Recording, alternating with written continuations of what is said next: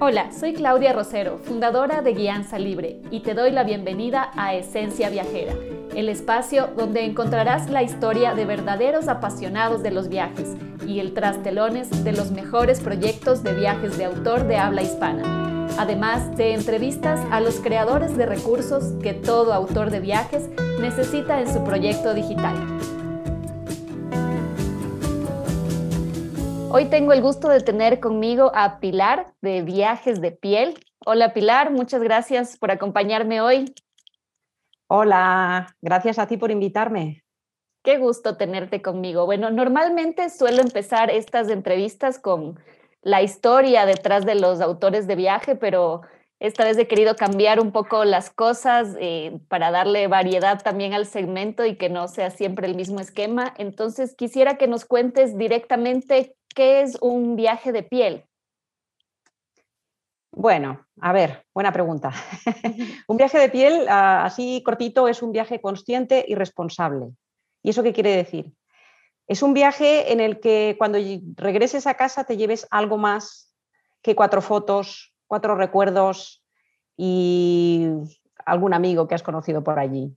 Te lleves algo más. Es decir, eh, se trata de que convivas con la gente del lugar de que vivas como viven ellos, de que sientas lo que sientan ellos, que aprendas de la gente del lugar, que compares todo lo que tú tienes con lo que ellos tienen y que te des cuenta de que nos quejamos mucho de lo que no tenemos y no agradecemos lo que tenemos. Y eso es eh, el aprendizaje básico en un viaje de piel, es aprender a ser un poquito más humilde, a ser agradecido y abrir los ojos al mundo.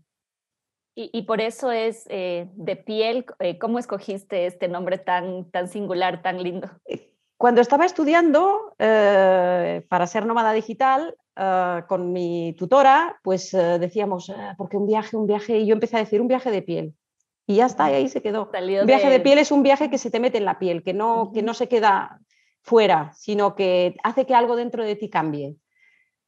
Hay viajes con alma y, y, hay viajes de piel, y este es un viaje de piel, los que hago yo.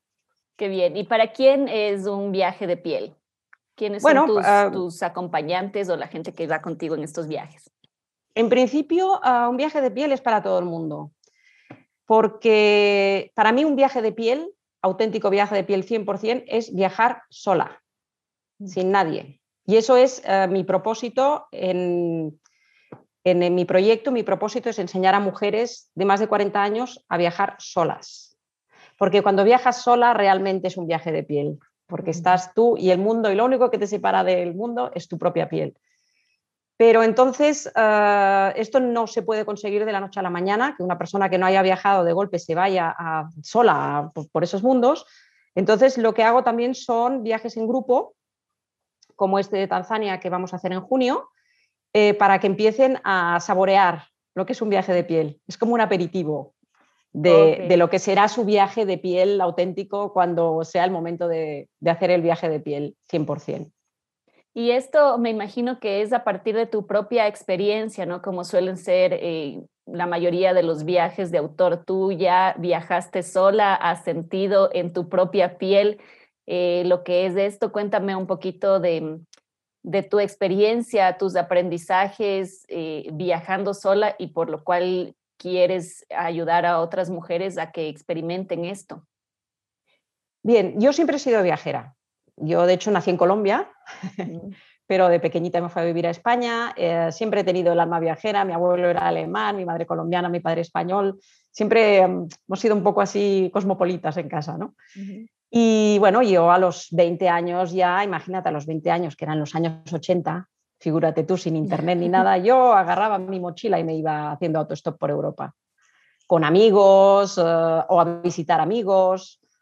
Y ahí empezó mi aventura, me encantaba ser... Esa sensación de no sabes dónde estás, pero qué bien, es como una libertad increíble. Entonces, a partir de ahí empecé a viajar siempre que podía, pues yo tenía mi trabajo y, durante las vacaciones, pues un mes al año me iba de viaje con mi pareja, siempre viajes eh, que organizaba yo misma, nunca viajes organizados. He trabajado en agencias de viajes, curiosamente, me metí en el tema de las agencias de viajes porque, claro, yo quería viajar. Claro. Pues ha sido en la, época que he viajado menos, cuando he trabajado en, agencias de viajes, estaba todo el día trabajando. eh, pues eso, se trata de... Fue un proceso, ¿no? Y luego llegó un día en que yo estaba muy cansada ya del trabajo, me sentía que es, que es a lo que me dirijo a las mujeres que sienten lo que sentí yo, ¿no? me sentía atrapada, me sentía que tenía mi trabajo, que sí, teóricamente todo iba bien, ¿verdad? Pues tenía mi trabajo, tenía mi sueldo, tenía mis ingresos, tenía mi casa, tenía mi perro, tenía mi pareja, todo iba bien, todo estaba bien, pero yo me sentía vacía. Entonces un día estallé en el trabajo, le dije de todo a mi jefe, evidentemente me echaron, pero me quedé muy a gusto. Bueno, me echaron, al final me indemnizaron y todo. en fin, esos son detalles. Y agarré y me fui dos meses a Nueva Zelanda, sola a Nueva Zelanda. O sea, más lejos no podía ir. De España, lo más lejos es Nueva Zelanda.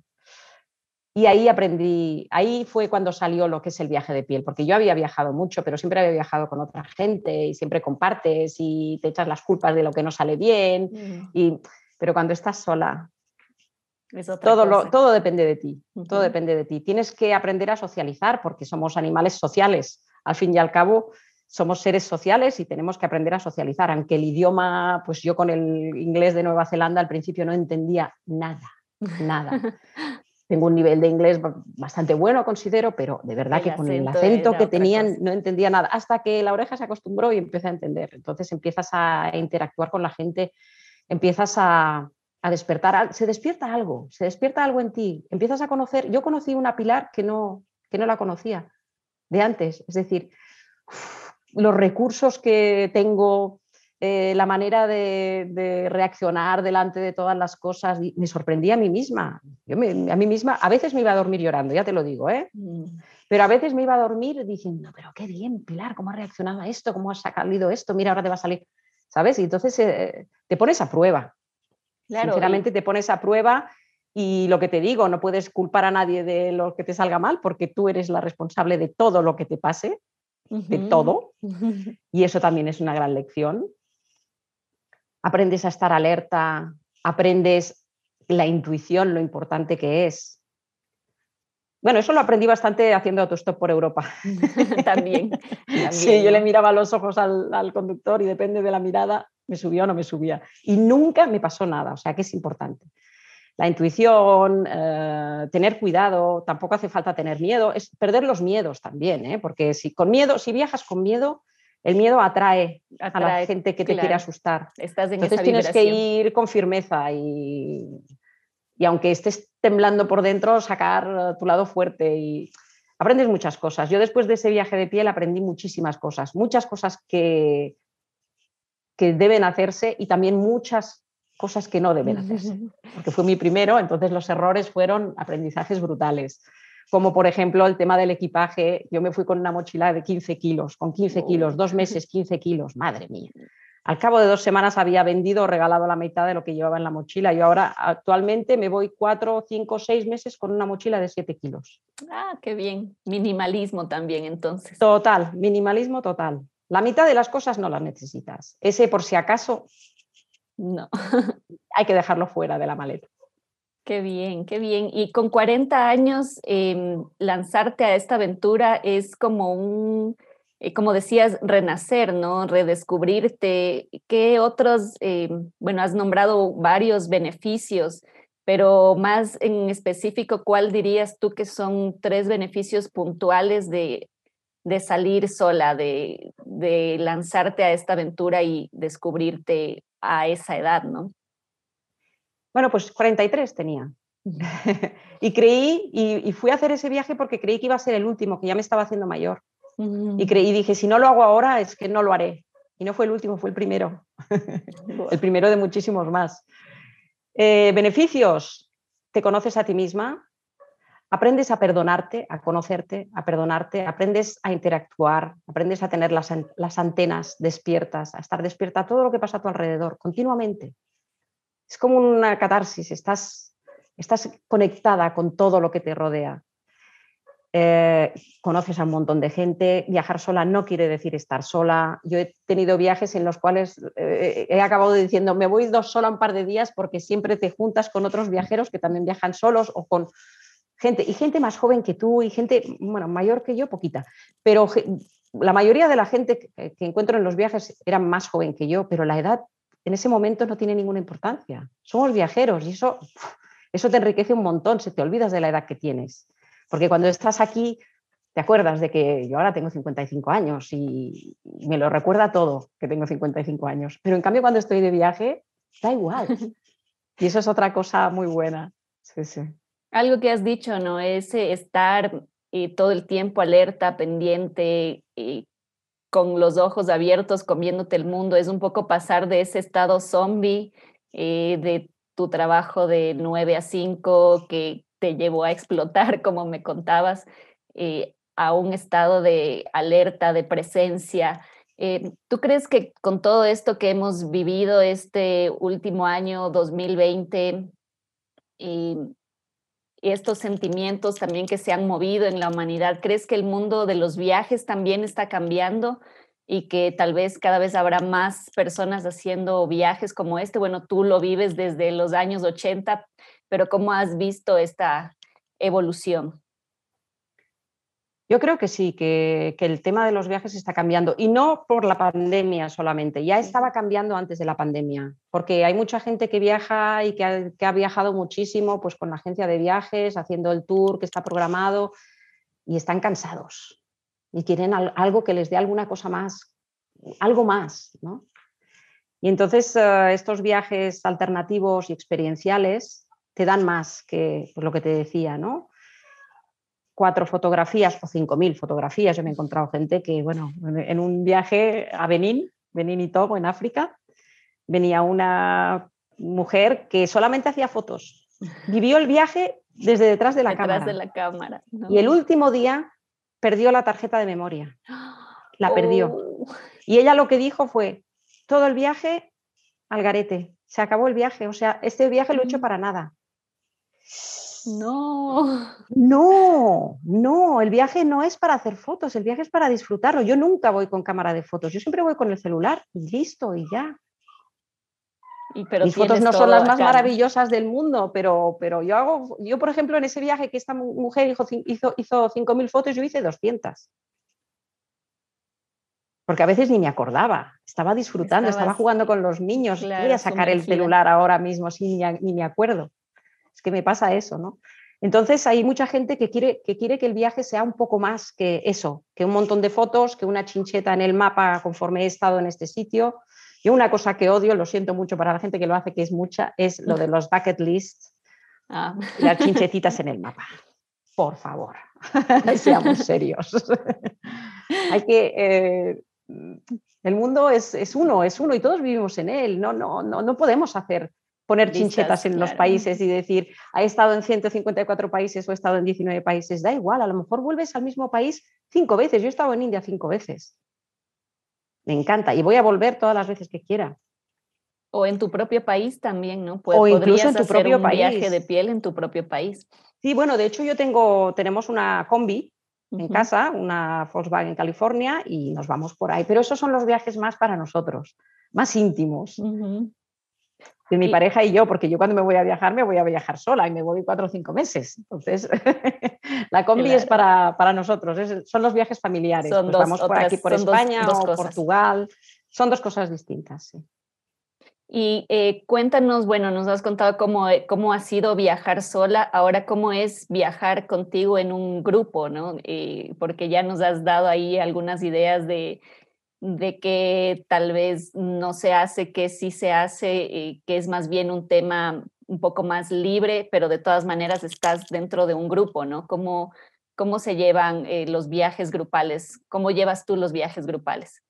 Bueno, en principio un viaje de piel grupal sería eh, pues como los hago yo sola, o sea, el, vuelo de ida, el vuelo de vuelta y dos noches en el hotel, en el sitio donde vayamos a ir, ¿no? Pues, por ejemplo, yo mi idea en principio era ir a, Camboya. A mí Camboya me gusta mucho, es un país que tiene mucho por dar, mucho por descubrir y que se habla poquito de él. Se habla mucho de Angkor Wat, de los templos de Angkor Wat, pero no se habla de Camboya. Entonces, ah, mi idea era hacer el primer el viaje de piel del año pasado a Camboya, pero debido a la pandemia no lo pude hacer. Y la idea era esa, pues em, improvisando por el camino. yo, ya, yo ya conozco el país, entonces pues iremos a ver los templos, iremos a ver elefantes y a bañarnos con elefantes. Eh, iremos a islas paradisíacas que son como las islas de Tailandia eran hace 30 años, porque ahora están súper masificadas, pero en Camboya siguen habiendo islas que todavía mantienen su esencia. Y, bueno, improvisando por el camino, pero teniendo una ruta. Aunque yo, por experiencia propia, las rutas que yo, o los itinerarios que yo me planteo, jamás los acabo. Siempre me voy por otro lado, porque de pronto sale, mira que hay un festival en tal sitio, y a lo de pronto nos invitan. Una vez en la India nos invitaron a, una boda en Cachemira y nos fuimos a oh. Cachemira. Íbamos a Nepal, no llegamos nunca a Nepal. Nos fuimos a una boda en Cachemira. Pero qué, qué experiencias, ¿no? Lo que, una cosa que aprendes también en los viajes de piel es que hay un montón de gente buena por el mundo. Eso te hace reconciliar con la humanidad. De verdad que la gente es increíble en todas partes, en India, en Asia, en África, en Sudamérica, en todas partes. En todas partes hay gente buena y en todas partes hay gente mala, pero predomina la gente buena, por suerte. Qué bien. Y entonces siempre, sí, sí, sí, sí, sí. Siempre hay alguien que te ayuda cuando tienes un momento de aquellos de, ay, no sé dónde dormir, voy a llamar a esta puerta. Esto me ha pasado en Chile, por ejemplo. Mm. En Chile yo andaba con mi carpa y les pedía a la gente si podía dormir en el, en el, jardín, ¿no? en el patio, en su patio. Y la carpa la monté como dos veces o tres. Siempre me, me, me entraban en su casa y dormía con ellos y al día siguiente comía con ellos y a lo mejor la mujer se iba y yo me quedaba cuidando a los niños y eh, ayudando a la comida y luego la mujer volvía y me estaba dos o tres días con ellos y luego me iba. Oh, qué lindo. Intercambias, intercambias además, ¿no? Puedes echarles una mano. Claro, y eso es muy bonito porque mm. tú les ayudas y ellos te ayudan a ti. Y, hay gente que, que, sigues en contacto con ella y hay gente que pierdes el contacto, pero esa gente está en tu corazón siempre, siempre, para siempre. Entonces, es muy hermoso, es muy hermoso. Claro, cosas que imposible poderlas ver en, tu día a día eh, metida en, ese trabajo en el que estabas antes, ¿no? Sí, por supuesto, cosas que te abren los ojos a, otro, a otros mundos, hay otras maneras de vivir. Nosotros hablamos aquí mucho de, nuestra, de la realidad, de la realidad, porque la realidad es esta. Cuando estábamos ahora en Tanzania, una amiga me dijo, bueno, ahora te toca volver a la realidad. No, no, vuelvo a nuestra realidad, porque yo estoy en una realidad en Tanzania que es totalmente distinta. Y, hay tantas realidades como personas en el mundo. Es que no hay y además nosotros somos capaces de crear nuestra propia realidad. Nuestra realidad la creamos nosotros. Entonces, eh, viajando aprendes a ver otras realidades, a ver otras maneras de vivir, otras maneras de sentir, otras maneras de entender el mundo y las vas incorporando a, tu realidad. Y, eso hace que tu realidad cambie también vas creando y te haces dueño. Bueno, cuéntanos, Pilar, del próximo viaje de piel, del viaje a Tanzania. ¿Para cuándo está programado? Eh, ¿Cómo lo estás llevando? Bueno, el viaje a Tanzania en principio lo tenemos para del 15 al 27 de junio. Eh, yo hice un viaje de prospección eh, en febrero.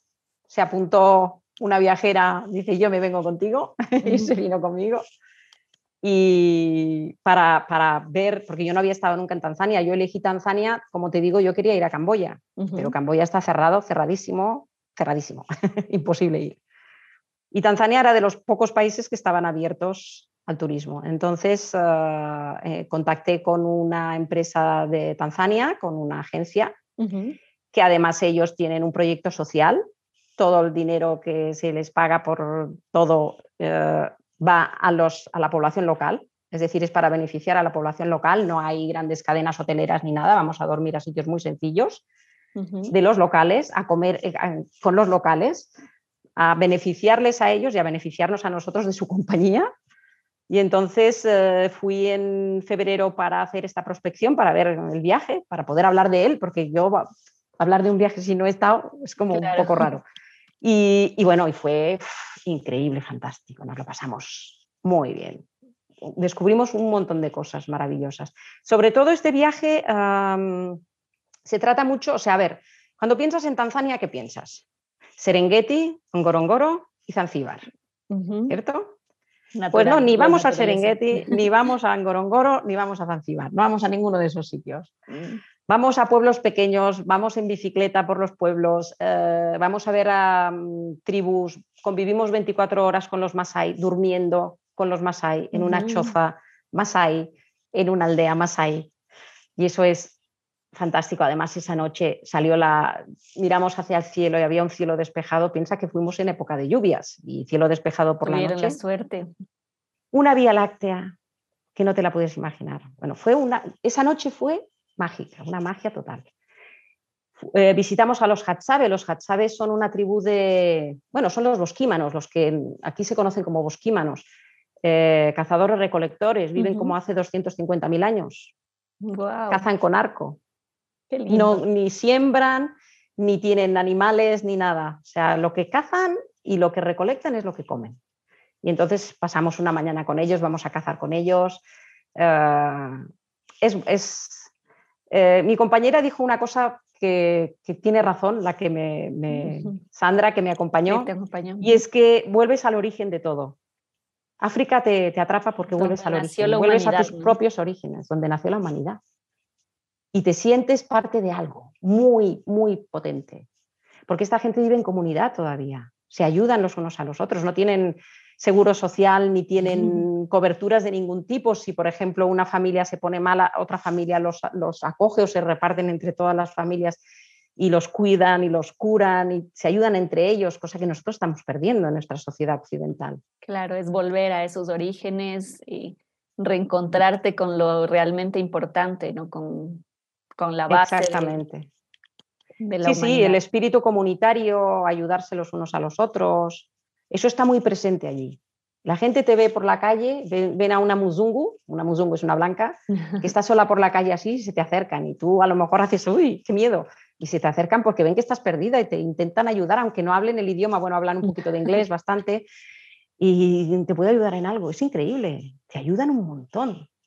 No te dejan sola en ningún momento. Esto aquí lo estamos perdiendo. Y en Asia pasa lo mismo. Asia y África es distinto porque Asia es como más espiritual y África es como más terrenal, como la tierra, así como es lo básico, como las raíces, como lo básico. Sí. Qué lindo, qué, qué, diferente y qué bueno que puedas tú eh, encontrar esto para poderlo compartir. Y yéndome un poco a esto, ¿cómo es em, bueno, me has dicho que hiciste un viaje de prospección, que contrataste también una agencia local. Normalmente, ¿cómo es esta eh, organización previa al viaje? Si bien tú eres muy libre, me dices, me, veo el billete de ida y el de vuelta y las dos noches, eh, pero supongo que también sí supone algún tipo de planificación. Eh, ¿Cómo encuentras tú quién te va ayudar localmente? Cuéntame un poquito de esta parte. Bueno, en este viaje a Tanzania, Tanzania es muy difícil viajar por tu cuenta, así como te comenté del viaje de ida y el, vuelo de ida y vuelta y dos noches de, hotel, porque em, no hay infraestructuras, necesitas un transporte, tienes que alquilar como mínimo un vehículo y tiene que ser un 4x4 porque tampoco las carreteras están como para vehículos. Y mejor que sea con conductor porque tú te vas a perder.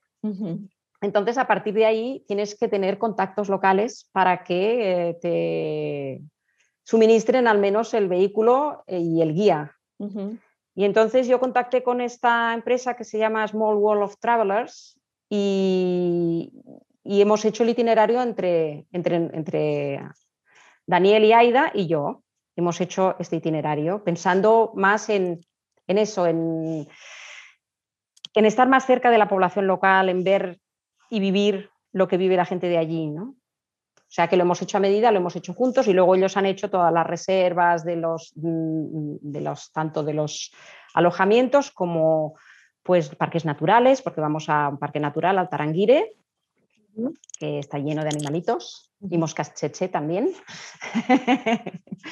Pero o sea, hay elefantes y jirafas y es un día fantástico, es un día maravilloso. Es que aunque, aunque no veas, al final llegamos, alcanzamos a ver dos leones, porque claro, hay tantos elefantes en ese parque que los leones se esconden. Está llenito de elefantes. Pero al final encontramos dos leonas en el río y fue... Porque claro, estás ahí dentro del parque y no ves a los animales, pero los sientes. No puedes bajarte del vehículo. Hay llenas en la hierba alta y los oyes. Y es, una vida, es increíble, es muy bonito. Sí, sí, sí. Y luego se dejan ver los que se dejan ver. y ya está. Pero bueno, sí. Y entonces, en este caso, claro, cada viaje es un mundo, cada viaje es distinto. Eh, en este caso, pues ha sido así. a Camboya, tengo contactos en Camboya, en, en Siem Reap, y entonces ellos se ocuparían de la parte de Angkor y lo otro lo haríamos por libre, llegando al sitio, conociendo a la gente. Para esto hace falta más tiempo. Una cosa que es muy importante en un viaje de piel, que es lo que no tenemos y que es lo que no valoramos, es el tiempo. El tiempo es lo único que realmente existe y que lo único que, del cual realmente tendríamos que ser propietarios y no lo somos, porque estamos vendiendo nuestro tiempo para poder subsistir. Un viaje de piel necesita como mínimo un mes. Un viaje de piel necesita que puedas ah, recorrer el camino que tú quieras y puedas asimilar todo lo que te pasa. Porque, por ejemplo, este, este viaje a Tanzania ah, ha sido de 12 días, 12 días muy intensos. Tampoco es que hayamos estado a toque de pito levantándonos por la mañana a las 8 cada día, no, teníamos mañanas libres, tardes libres, hoy no tengo ganas, hoy en vez de hacer esto hacemos lo otro, o sea, tampoco era que fuese muy ligado, pero claro, al ser 12 días, si quieres ver cosas, tienes que ir a por ello y condensar un poquito el, calendario, ¿no? Pero entonces eso no te da tiempo a, asimilar en in situ todo lo que te está pasando. Porque te pasas una noche en la bomba Masai y, te llenas de emociones y de cosas y tienes que mm, asimilar muchas cosas, pero al día siguiente te vas a Taranguire a ver elefantes y jirafas y tienes que asimilarlo, pero no puedes porque al día siguiente y entonces no tienes tiempo de asimilarlo. Un viaje de piel para mí necesita un mes y necesita que te tomes tus días o tus tardes. En este viaje, el próximo que hagamos ahora en junio, intentaremos tener alguna tarde más libre para poder hablar de todo lo que sentimos y de todo lo que, lo que estamos procesando. Y cómo has visto esto y cómo has visto aquello, porque es que ves cosas increíbles. Por ejemplo, los Hatsabe, te voy a contar una anécdota. Los Hatsabe, que son los cazadores recolectores, fuman marihuana antes de salir de caza están, legalmente pueden fumar los Hatsabe, porque la marihuana les inhibe el miedo. Y si, por ejemplo, se encuentran con un león, no saldrán corriendo. Porque, oh, pues, pues porque están fumados. claro, estas cosas tú lo estás viendo y estás viendo que se están fumando su pipa antes de ir a cazar. Claro, esto tu cerebro tiene que asimilar todo claro, no es lo que... Y no tienes que juzgar, no tienes que juzgar porque para ellos forma parte de su cultura y listo. Claro, y te pasan muchas cosas por la cabeza, necesitas tiempo para asimilar. Para asimilar y procesar. Y luego entonces le preguntas, teníamos un traductor, porque además los, los, los Hatsabe hablan con... Eh, eh, tienen lenguaje de clics, no sé si lo has oído nunca, hablan así como... Oh, no, no, y teníamos, teníamos un intérprete y les preguntó que cómo era esa costumbre y, y, bueno, nos contaron unas cosas, no te las voy a contar aquí porque porque son increíbles sobre, sobre sus costumbres y su manera de hacer que nosotros nos llevaríamos las manos a la cabeza, de verdad, decir, pero qué locura. Pero es que hay cosas que tú les cuentas a ellos y para ti es lo más normal del mundo y ellos dicen, pero qué locura. ¿Cómo es posible que dejes a tu hijo de tres meses en, la, en, una, en una guardería, en un, en un, centro porque tienes que ir a trabajar? Tu hijo de tres meses, tu hijo de tres meses tiene que estar contigo. Mm. ¿Cómo es posible que dejamos a la gente mayor en los asilos? Cuando, cuando los abuelos se hacen mayores los metemos en residencias. Pero si, si, la gente mayor es la sabiduría, ¿cómo los apartas de tu vida? Tiene que estar contigo. Entonces, hay cosas, costumbres de ellos que nos escandalizan, pero hay cosas que, nosotros hacemos y tenemos normalizadísimas y que, que, para ellos mm, les cuesta mucho asumir, ¿no? Claro. Qué interesante, qué interesante. Y me, voy, voy entendiendo mucho más qué es esto de, piel, ¿no? Ahora con las anécdotas que me cuentas, eh, me queda súper claro el nombre. Y, también en esta parte de la organización, ¿no? Que tú cuidas mucho que, que si bien hay alguien que subcontratas para ciertas cosas, cada viaje es distinto y lo que cuidas es que eh, lleve los, la esencia y los valores de, de tu forma particular de viajar, ¿no? y sobre todo la esencia y los valores del sitio que visitamos, sobre todo, porque lo importante no es que yo haga el viaje, lo importante es el destino, lo importante es la gente que conocemos. Eso es lo que vale la pena. Eso es lo que te tienes que llevar a casa y eso es lo que te crece bajo la piel y luego florece cuando estás en casa y de golpe empiezas a entender cosas que antes no entendías, porque llegas a casa Después de un viaje de piel, sobre todo si es un viaje de piel de un mes o así, vuelves a casa y todo es igual, nada ha cambiado, pero tú lo ves de manera completamente distinta, porque algo en tu cerebro ha hecho clic y ha dado una vuelta y entonces ya empiezas a asimilar las cosas de otra manera y a ver las cosas de otra manera, a tener otra visión del mundo. Eso es un viaje de piel. Claro. Eh, entonces, bueno, una persona que ya ha experimentado tal vez del viaje en grupo o que por cuenta propia ha tenido un cierto, unas ciertas experiencias, un cierto crecimiento y ya estaría para hacer un viaje de piel como este que dices mínimo de un mes. Em, ¿De qué otras formas tú les ayudas a, esta persona que está en tu audiencia que fuera de, los viajes en grupo? ¿Qué más, qué más hay para, para las mujeres o, la gente que quiere experimentar esto? Como ya te he dicho, mm, yo me dirijo a las mujeres de mi edad, a las mujeres de más de 40 años, pero eso no quiere decir que si hay hombres o mujeres más jóvenes que les interese, esto es para todo el mundo.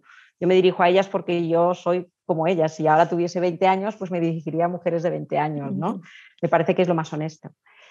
Pero de lo que se trata primero, teniendo en cuenta que mi público objetivo son mujeres de más de 40 años, Primero es, em, empezar a hacer preparación mental.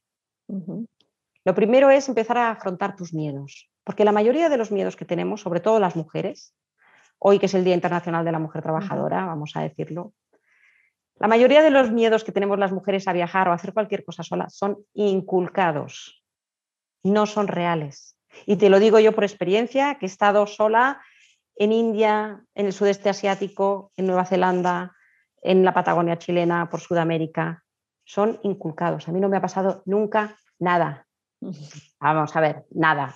Evidentemente me han timado, pues no me han devuelto el cambio, mm, he perdido alguna cosa en algún sitio y luego no la he vuelto a encontrar. Lo, mismo que te puede pasar en casa, ¿cierto? Pero nunca me ha pasado una cosa de esas horribles que, que mujeres con las que hablo imaginan. imagínate que me secuestran.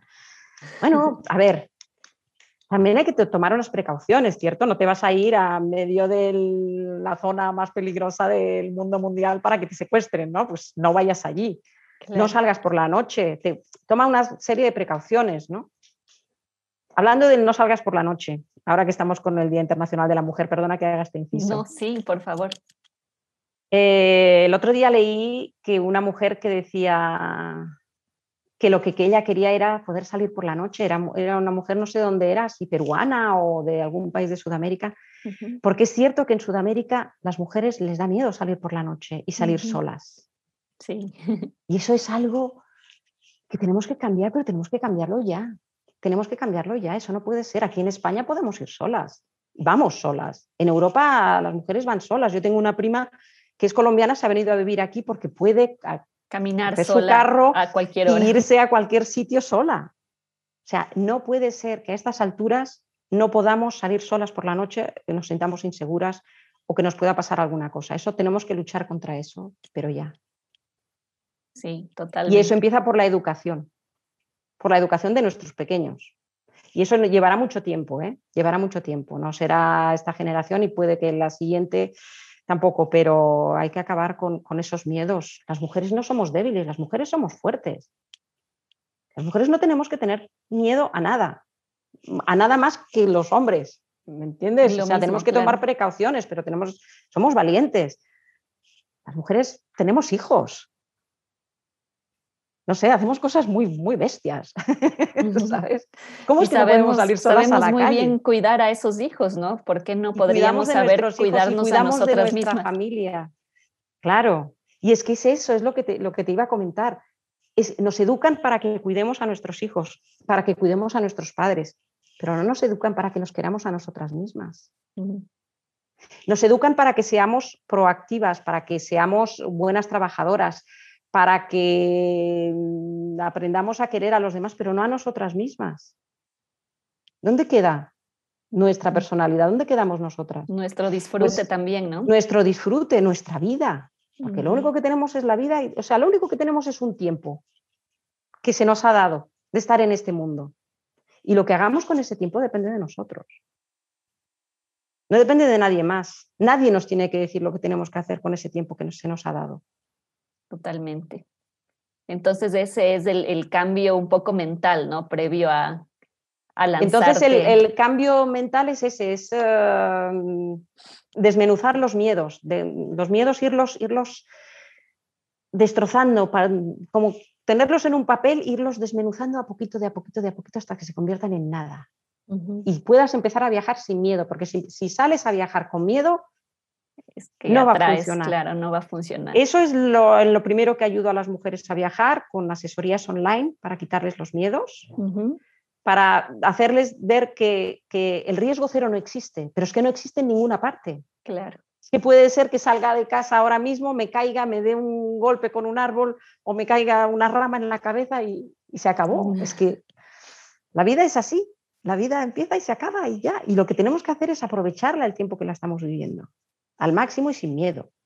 Porque lo que es muy triste es que el día que, nos, nuestro último día, el día que nos muramos, nos arrepintamos de todo lo que no hemos no hecho. hicimos, claro. Sí. ¿Y cómo fue para ti, em, Pilar, esto de enfrentarte a tus miedos? Y cuando saliste a viajar después, y empezaste a emprender, em, ¿qué temores tenías? ¿Tenías tal vez miedo al fracaso o te podía más del miedo a regresar al, encierro en el que te sentías? Bueno, yo tengo una teoría que es mía, que es que el fracaso no existe. El fracaso no existe. El fracaso, cuando algo te sale mal, no es un fracaso, es un aprendizaje. Tienes que aprender de ello, volverte a levantar, ya sabes lo que no tienes que hacer y seguir adelante. El fracaso no existe. Yo no tengo miedo a fracasar, porque no creo que el fracaso exista. Claro, no puedes tener, tenerle miedo, a algo, que, no, crees. Que no creo, no sé, el fracaso, ¿qué es el fracaso? es que no, no, no sé, no me, no me, no me, no me cabe en, la cabeza. tu vocabulario. Y, bueno, y me he pegado muchos golpes y he tenido que levantarme muchas veces, pero me levanto y sigo. Por eso te digo, soy muy terca. soy muy terca. Entonces no creo en el fracaso y cuando me metí en esto, pues me metí pues con todo y ahí sigo con, con todo. Y, y ha llegado la pandemia y no podemos viajar y y todo es muy duro, pero yo intento siempre ver la parte positiva y todos los aprendizajes, todos los aprendizajes. Mira, todo este año me ha servido para aprender muchísimo a nivel digital, a poder hacer, mm, poner bien bonita mi página web, aprender un montón de cosas. Y para ser creativa también, ¿no? No se dio lo de Camboya, entonces, eh, qué oportunidad y además de conocer Tanzania, por ejemplo. Sí, sí, sí. Y no es solo ser creativa, sino tener la, la facilidad de cambiar, de darle la vuelta a las cosas. Si por aquí no me sale, me voy por el otro lado. No, no me rindo, no me rindo. El fracaso es rendirse. Mm. Yo nunca me rindo. Y Yo salgo por otro lado. Y tienes que ser muy flexible, claro, tienes que ser eh, muy versátil. Tienes que ser muy versátil porque es que si no, te das contra la pared y ya, se acabó. Hay que adaptarse. No queda otra, ¿no? Y Pilar, bueno, me dices que tú no crees en el fracaso, en, un poco después de este momento que hemos conversado, ya conociéndote un poco mejor, me imagino que tampoco crees mucho en el futuro, o qué piensas tú de, proyectarte, de, mirar cosas a largo plazo, o prefieres ir caminando con el presente. No sé, ¿cómo te ves tú en este tema de los viajes de piel, en lo que haces ahora mismo, en el largo plazo? Normalmente yo, mm, antes de la pandemia, ya no creí, ya no creía, nunca he hecho, mm, nunca me he proyectado mucho al futuro. Mi futuro a lo mejor son seis, siete meses, no pienso más allá porque las cosas pueden cambiar en cualquier momento. Y ahí está la frustración. La frustración viene cuando tú te planteas, yo el año que viene quiero haber ingresado esta plata, y quiero haber ganado esto, y quiero haber hecho esto, y quiero haber hecho lo otro. Y ha pasado un año y no lo consigues. Entonces te, frustras. Eso no quiere decir que no tengas objetivos, porque entonces pues tampoco, ¿no? Pero tienes que tener objetivos, tienes que plantearte objetivos que sean viables, que sean razonables, que sean posibles. Claro, y, ser ir pasito a pasito, con ellos también, ¿no? Y ir pasito a pasito, pasito a pasito, y vas construyendo pasito a pasito, despacio. Yo soy partidaria del slow travel, como te, te comentaba, pues por mis viajes de piel, Y creo que también tendríamos que ser ah, más partidarios del slow living, de vivir despacio, de pensar un poquito más las cosas, en vez de lanzarnos a lo primero que salga porque... Y de ir las oportunidades, ¿no? Sí, las oportunidades las creas tú, las oportunidades no te vienen. Si te quedas ahí esperando, si yo me hubiese quedado en mi trabajo, muerta de asco, esperando que llegase mi oportunidad, aún estaría allí. Las oportunidades las creas tú. Qué lindo que sabías esas palabras. Gracias, Pilar. Eh, pero bueno, objetivos sí, ¿y cuáles serían los tuyos o qué otros proyectos tienes en mente? ¿Y después del viaje a Tanzania o qué más hay en, viajes de piel? Bueno, mm, vamos a ver si sale el viaje a Tanzania, porque ahora han puesto restricciones y, yo tengo toda la energía puesta, todo en eso en el viaje a Tanzania. Evidentemente, mientras tanto, pues voy haciendo mis sesiones online, preparando a gente mentalmente para que cuando se pueda viajar, pues preparen su viaje, despacito también, tranquilamente. Mi objetivo, pues mi objetivo a largo plazo, mi propósito y mi sueño es que haya montones de mujeres viajando por ahí, por el mundo, que se sientan libres yo y que una se de también como me siento yo. Yo sencillamente he aprendido algo que me ha dado una visión increíble del, mundo, ¿no? Yo creo en el mundo, a pesar de todo lo que está pasando. Yo creo en la gente. Yo creo que todo se puede arreglar. Y yo creo que el arma la tenemos las mujeres. Somos las mujeres las que vamos a, poner las cosas en su sitio. Pero para que podamos poner las cosas en su sitio, tenemos que quitarnos los miedos primero. Y una manera de quitarse los miedos es viajando sola. Cualquier mujer que viaje, que haga un viaje de piel sola de un mes, te aseguro que cuando vuelva se come el mundo. Otra cosa. Pues yo lo que quiero es que haya muchísimas y que cambiemos las cosas, porque está en nuestra mano, yo creo que está en nuestra mano. Mira, ah, fíjate una cosa, eh, durante la pandemia, los 10 países que reaccionaron mejor, que cerraron fronteras y que tomaron iniciativa y fueron proactivos, y, y eso evitó que tuviesen una gran epidemia en sus países, de los 10 que lo hicieron mejor, 6 están gobernados por mujeres. Solamente hay 10 países en el mundo gobernados por mujeres. Entonces saca las cuentas. Claro. Las mujeres somos más rápidas, somos más resolutivas. Porque es nuestra nos pasa con los hijos, y, claro, es nuestra, está en nuestra naturaleza, lo, llevamos en los genes, tenemos que sacar el problema de...